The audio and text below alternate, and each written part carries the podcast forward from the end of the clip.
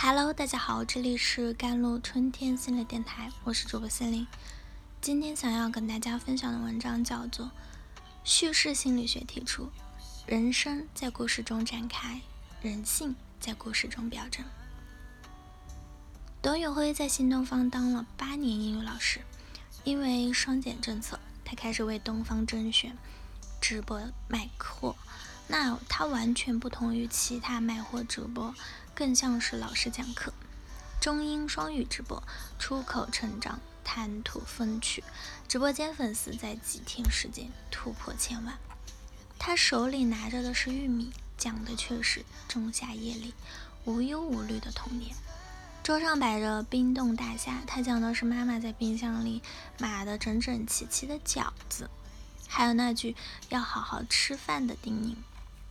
为什么这么多人愿意支持他？今天我们就从心理学来破解。积极的心理学着眼于搭建美好，并不是试图让人们少一些不快乐，而是让人们捕捉到更多快乐。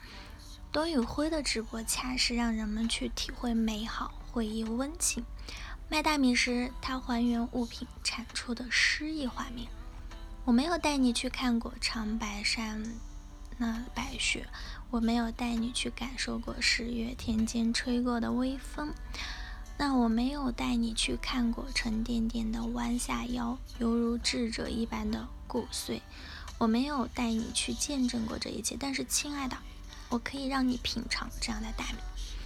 他为我们描述的是你和我都能体会到的美美好。Sorry，美好。为什么他会获得广大粉丝的支持？是因为粉丝与他组成了一个追求美好的群体。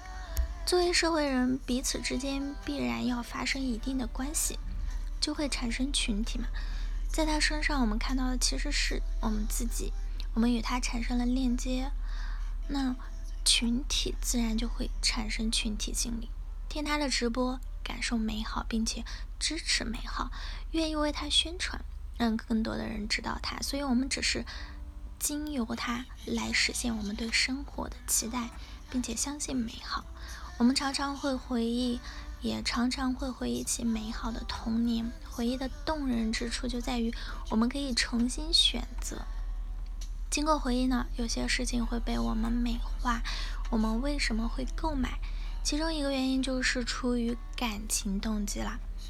感情动机是由消费者的情绪和情感两个方面所引起的购买动机。在他的直播间里，我们感受到诗词之美，感受到文化的滋养，感受到知识的力量。我们喜欢他从一个普通的农产品讲到诗人，讲到哲学家，讲到我们无论如何处于怎样的何种境况都可以抱有希望。心底最温柔的那个地方就被他触动，也被他鼓励，自然愿意从他直播间买货。我想以后收到货之后，还会想起他说的那些富有哲理的话，以及那一刻美好的体验。直播间的小伙开玩笑说：“我只是来听课，没想到还赠我农产品。”我们愿意为美好，愿意为知识付费，我们的心理需求也被满足。叙事心理学提出了。他就说，人生是在故事中展开，人性是在故事中表征。董宇辉给我们讲了无数的故事，而故事通过不同的叙述，就有了完全不同的力量。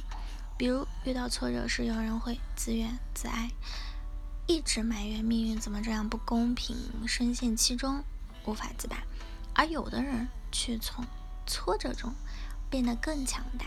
董宇辉就讲他的一次经历。在外奔波了一天，猪都不说，没有钱，深夜走回到学校啊，宿舍门锁了，也进不去。他吃着早晨没吃的被压扁的面包，他对自己说：“熬过去，我就会更强大。”他说，再回忆起这段经历，他会想到那夜满天的星光。他就是可能处于困顿中的你和我，我们可以从他的故事中得到启发。虽然会有挫败，可那又怎样呢？我们可以去做我们可以改变的那部分。他说自己不聪明，就是靠着勤奋才学会英语。当初口语不好，每天拿出更多的时间练习。遇到困难，这是命运给我们的挑战。勇敢面对挑战，我们自己就增强了力量。我们在故事中汲取营养，我们讲述自己的故事，哪怕是在挫败中，我们也可以去做自己可以改变的那部分，去重新讲述自己的不屈不挠的人生故事。无论我们遇到怎样的境遇呢？通过这样的方法，我们每个人都可以成为自己故事里的英雄。经过这样的分析和梳理。